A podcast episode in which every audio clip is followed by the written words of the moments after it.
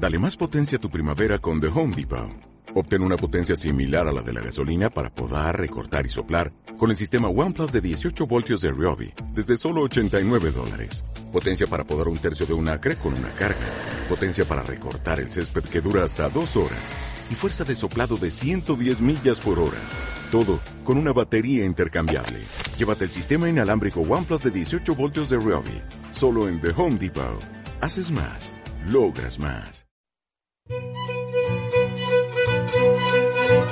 Nexos Radio, escuchando la universidad, conectando a la juventud. Universidad Interactiva, recorriendo caminos universitarios.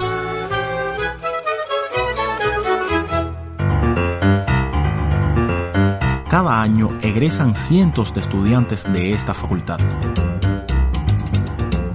Pero, ¿qué sabemos de sus vidas? Alumni FECOM. Dialogamos con los graduados de la Facultad de Comunicación.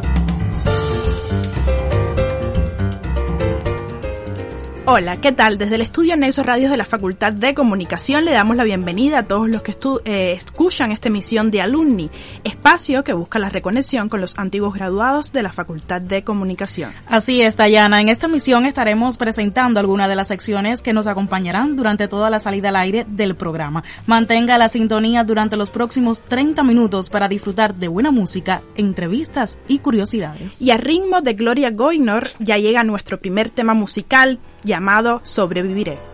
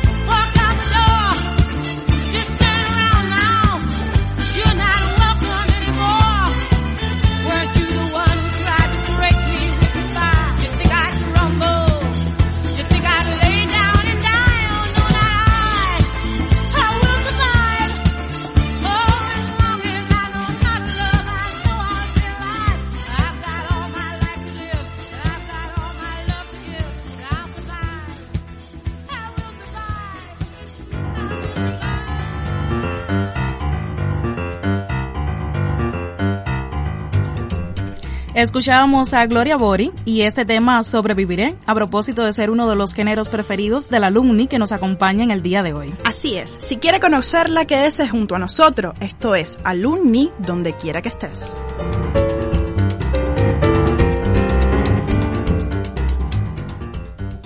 ¿Sabías que dirige un proyecto académico sobre humanidades digitales de la Universidad de La Habana? Este constituye un marco de innovación, investigación y profesionalización para el campo de las ciencias de la información en Cuba.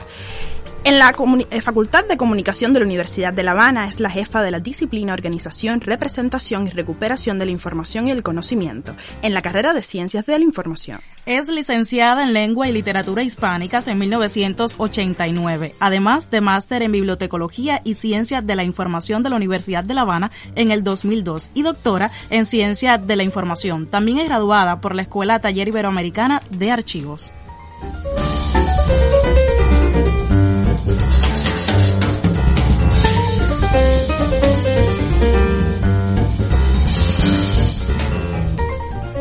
Sin lugar a dudas, hablamos de Ania Rosa Hernández Quintana, que regresa hoy como alumna a contarnos cómo ha sido su experiencia una vez egresada de la carrera. Buenas, Ania, bienvenida. Hola, buenos días.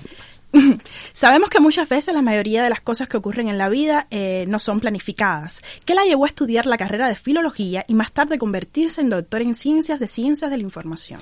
Ah, a tono con la canción con la que abrimos el programa. Uh, un ejercicio de probablemente de sobrevivencia. Um, en la más tierna juventud, como se decía hace muchísimos años, yo tenía la intención realmente de estudiar matemáticas y estuve a punto de irme a Alemania a estudiar matemáticas siguiendo la ruta del amor en esas edades en que, en que nos apasionamos fervientemente y creemos que um, lo que vamos a estudiar está relacionado con esos amores de la primera juventud.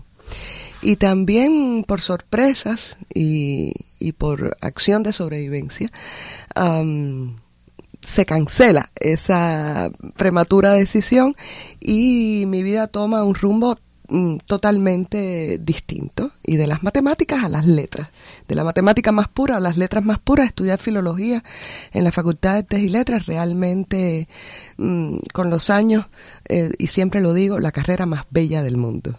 Eh, con profesores excelentes, en una facultad de la que guardo um, los mejores recuerdos y en los espléndidos años 80, por tanto, ningún escenario mejor para comenzar los estudios de pregrado.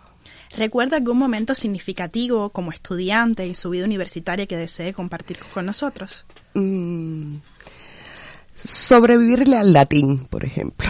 Hay que sobrevivir al latín y mm, además de esos excelentes profesores de Luisa Campuzano, que fue nuestra primera profesora de latín, de Daniel Chavarría, eh, ya difunto profesor, querido y recordado, con el cual continuamos estudiando latín. El latín probablemente para nosotros y en mi caso particular fue de esos escenarios mm, de encuentros más agradables y también de las mayores sorpresas. Yo recuerdo un examen eh, que debo haber suspendido estrepitosamente porque enterré a los vivos y los muertos caminaban en sus caballos, es decir, al confundir las declinaciones y el orden. Por tanto, las historias de sobrevivir al latín creo que nos van a acompañar toda la vida. Profe, ¿de dónde viene el interés de querer hacer un doctorado en ciencias de la información y además quedarse como profesora de la misma en la Facultad de Comunicación? Son dos historias muy distintas. Eh, yo me gradué de filología en el año 89 y voy a trabajar al Archivo Nacional de Cuba. Y en el Archivo Nacional de Cuba estuve 15 años. Estuve 15 años, eh, como se decía en esos momentos, y, continúo haciendo parte de su lema, trabajando con la memoria histórica de la nación cubana. Y allí, con fondos de los siglos XVI, XVII, XVIII, XIX, encontrando eh, esa otra dimensión que creía y continúo creyendo firmemente que se complementa muy bien con los estudios filológicos, que son los estudios documentales. Y el acercamiento a la documentación de la historia cubana fue el escenario, digamos, imprescindible para pensar que los estudios de posgrado había que dedicárselos entonces a ese escenario. Y por eso llego a la Facultad de Comunicación en un primer momento y por eso me enorgullece ser alumni de posgrado de la Facultad de Comunicación. Fue la maestría en Ciencias de la Información y después el doctorado como continuidad de la maestría. Eh, los que llegaron como resultado de esa experiencia laboral. Cuando conversaba con varios estudiantes de la carrera de Ciencias de la Información de nuestra facultad, me comentaban que para ellos usted era como Hilda Saladriga lo es para nosotros los comunicadores. Una persona en la que se puede confiar todo sobre comunicación, en este caso ciencias de la información, preparada y una gran profesional. ¿Qué la llevó a quedarse impartiendo clases en la facultad? Primero agradezco mucho la percepción, las comparaciones siempre son injustas y en este caso seguramente quien no queda mejor parada en esta comparación será la profe Hilda, eh, pero ciertamente es una es una percepción, es un son comentarios que agradezco mucho a los estudiantes. Eh, quedarme en la facultad fue un acto de sobrevivencia de todo un departamento. Eh, cuando estamos ya terminando la, la maestría, atravesamos la tragedia de la pérdida de la profesora Dolores Vizcaya. Y Dolores Vizcaya era la profesora que llevaba eh, la ruta de la lingüística documental en esta universidad. Y en ese momento, en los finales del año 2000, era la única especialista en lingüística documental. Y la principal razón para terminar los estudios de maestría y quedarme en la Facultad de Comunicación no fue otra cosa que intentar preservar la memoria de la Dolores, de la profesora Vizcaya eh, y continuar de alguna manera, en, la medida que pudiéramos colaborar, eh, desarrollando el área de la lingüística documental en el país. El curso pasado recibió usted el premio de la rectora, galardón que se le da al profesor más destacado del curso. ¿Qué tanto se suma este estímulo a la vida de Ani Hernández como persona y como profesional? La mención de la rectora siempre es un orgullo. Eh, ahora y siempre para los profesores de la Universidad de La Habana, estos reconocimientos obviamente implican un grado de compromiso eh, muy grande, una satisfacción muy grande. Y no es que se sume a la larga lista de reconocimientos, pero sin lugar a dudas es de esos que ciertamente se recuerdan con muchísimo cariño. ¿Cuál considera que son los principales desafíos a los que se enfrentan los jóvenes cubanos una vez se gradúan y ya van al campo laboral? El desafío es el de vivir con conciencia, es el de asumir conscientemente el rol que las profesiones que, por ejemplo, desde esta facultad emergen, los comunicadores, los periodistas, los cientistas de la información, el, el, compromiso que implica eh, conectar con los problemas reales de la sociedad. Eh, eso que estudiamos tanto eh, en lo teórico y en lo metodológico, después hay que llevarlo a la práctica no por un tiempo determinado, supuestamente por toda la vida y sobrevivir exitosamente en el ámbito profesional implica reconocer con conciencia el, el valor de la cantidad de soluciones que los problemas reales de este país tienen de la mano de estas, de estas áreas y de estos campos. Profe, hemos recogido varias opiniones acerca de su labor como profesora. ¿Qué le parece si escuchamos lo que FECON dice tiene preparado? Adelante clase en el primer año de la carrera y considero que es una profesora muy preparada dentro del claustro académico de Ciencia de la Información. La profe Hernández es una muy excelente profesora. Eh, incluso para estudiantes que no somos de Ciencia de la Información ha servido de, mucho, de mucha ayuda, de mucho apoyo. Eh, aboga por un eh, pongo acercamiento transdisciplinar a todo tipo de investigación, desde la ciencia de la información, desde la comunicación social, el periodismo e incluso carreras que no son de la facultad. Eh, la profe Ani Hernández es una profesora digna de admiración, una de las mejores profesoras de la facultad. Recuerdo participación como jurado. Eh, pienso que la profesora Ania es una de las personas, de los profesores más preparadas que existe en la facultad.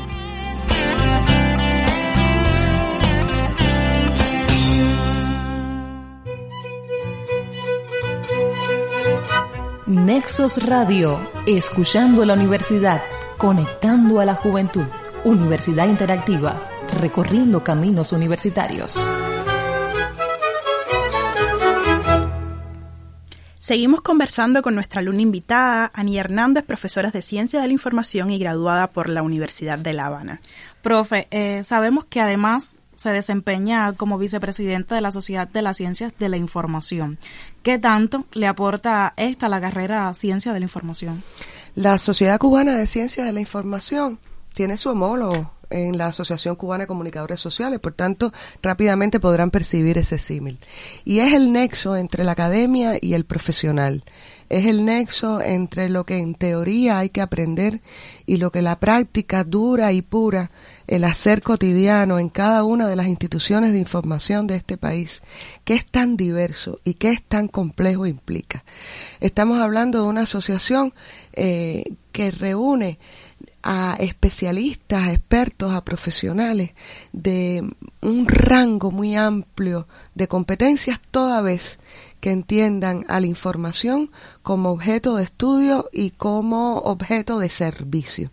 Por tanto, aquí estamos hablando de profesionales que intervienen en el mundo de los archivos, documentalistas de prensa, eh, en fin, de distintas áreas eh, del, del ámbito laboral eh, para las cuales la asociación tiene un punto de encuentro, un escenario de encuentro de, mm, de contenidos, eh, de preocupaciones y también de soluciones. ¿Cómo la academia contribuyó a su preparación práctica teórica una vez insertada en el puesto de trabajo? La academia es un reto y la academia es un reto, lo ha sido siempre, siglos y siglos y siglos. La academia tiene la hermosura de construir mm, y moldear pensamientos, de construir teorías y moldear perspectivas. Tiene el inconveniente muchas veces de ir un poquitico por detrás de la realidad, porque la realidad es demasiado dinámica y el tiempo de estudio de los problemas de la realidad necesitan eso, necesita tiempo, necesita mesura, necesita método, necesita pensamiento eh, creativo e innovador. Razón por la cual mm, la academia, en primer lugar, es una honra para quienes estamos, es un reconocimiento para quienes estamos, pero también es un espacio de mucho sacrificio eh, y de estudio continuado y perenne. En la vida uno siempre tiene un poco de miedo e incertidumbre al enfrentarse a algo nuevo. ¿Cuáles fueron sus principales miedos e incertidumbres una vez graduada de la carrera? ¿Qué iba a hacer con lo que estudié? Uh, en principio, mm, de, manera ideal, estudiamos algo que supuestamente nos gusta, por una parte, o que nos llega a gustar con el tiempo y que nos enamoramos de ese, de ese objeto, de ese fenómeno con el tiempo. El principal reto al final es qué vamos a hacer, qué vamos a hacer con nuestras vidas. Eh, vamos a ser um, eh, no solo conscientes, sino coherentes con esos años que dedicamos a determinadas esferas de trabajo, o, o estos años de estudio son un pretexto son un pretexto para uh, comenzar eh, en otras lides, para comenzar en otros escenarios, para comenzar otras experiencias. En mi caso, eh, mi carrera de base me ha servido absolutamente para darle continuidad mm, al fenómeno de análisis digital de la cultura. Eh, creo que lo más bonito que ha logrado mi vida profesional y ojalá muchos también puedan tener este tipo de experiencia es poder darle continuidad desde la inclusión y desde el conocimiento de otros campos a aquello que nos enamoró cuando jóvenes, aquello que nos enamoró cuando por primera vez eh, subimos esa escalinata, aquello que nos enamoró cuando conocimos a, profesores con muchísima experiencia y, que lo que nos enseñaron fue a amar y a ser coherentes. Ya usted nos comentaba en minutos anteriores eh, las razones por las cuales eh, se quedó en FECON impartiendo clases. ¿Cuáles son sus principales referentes profesionales en esta facultad de comunicación? Hay que hablar de Radames Linares, por ejemplo. Ciencias de la, cuando Ciencias de la Información tiene sus mitos, yo creo, eh, y, sus pilares, efectivamente. Yo creo que, por ejemplo, el profesor Radames Linares es, es el ideal cuando hablamos de sapiencia, cuando hablamos de humildad. Eh, a mí me enorgullece que haya sido mi tutor de la tesis doctoral y, me enorgullece continuar teniéndolo no solo de profesor, sino de amigo.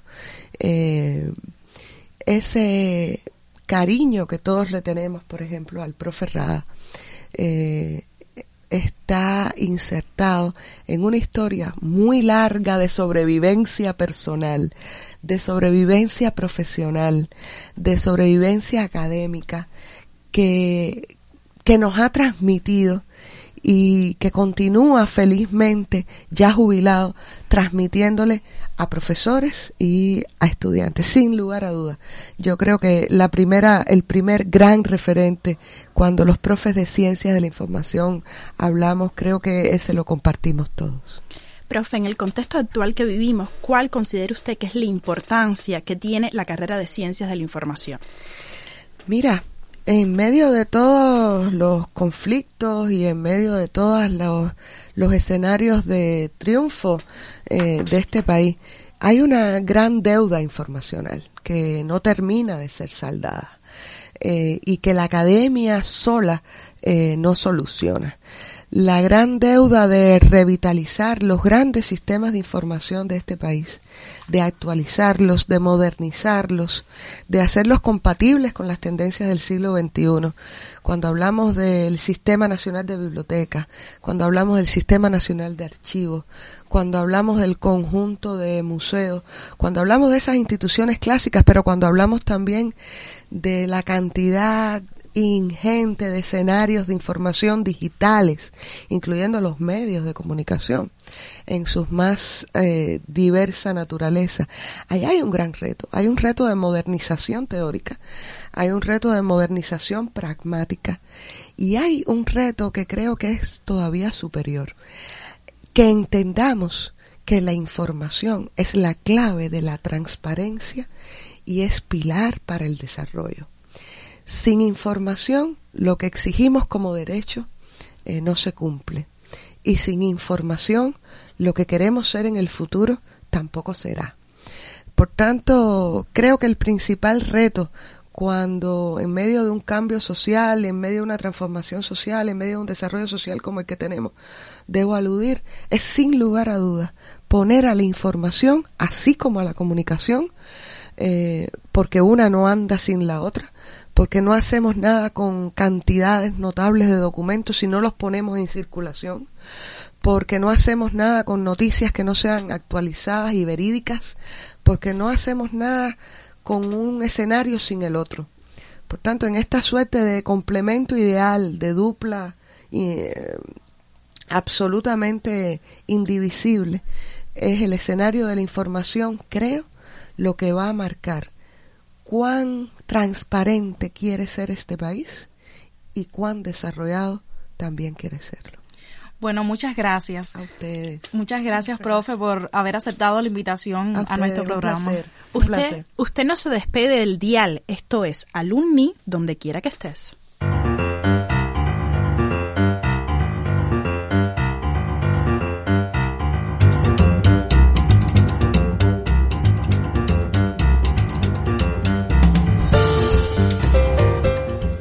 Compartimos con ustedes Dayana Vidal y Magdalena Barrientos. Nos despedimos, pero no sin antes recordarles que esto es Alumnis. El programa que busca reconectar con los antiguos graduados de la Facultad de Comunicación. Ya no queda tiempo para más. Concluye esta emisión de Alumnis con este tema, Hábitos de ti, de Vanessa Martín. Si tuviera el poder de darle a todo la vuelta, ganaría tiempo para ir a buscarte me olvido de todo, me olvido de mí, me olvido del tiempo que nos dedicamos, a ratos me olvido. Me olvido del vino que vino a olvidar. Me olvido de aquello que nos arrojaba más de mil motivos. Me quedo en su boca, los besos que agotan mis piernas me piden asfalto y volar. Son cuatro palabras, resulta terrible decir la verdad.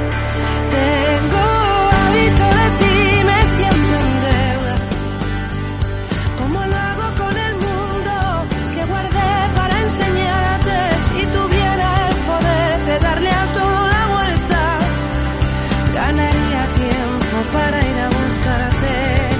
Tengo hábito de ti, es evidente que no quiero ser la luz en otra historia. Déjame que yo te invente, déjame que te deshaga la memoria. Qué facilidad reír y llorar, quería salvarme sin explicación, hacerme una vida. Dejo una respuesta con una canción y de todas las noches en que no fui yo, aquella fui mía, fui mía. Me quedo en su boca, los besos que agotan mis piernas me piden asfalto y volar. Son cuatro palabras, resulta terrible decir la verdad.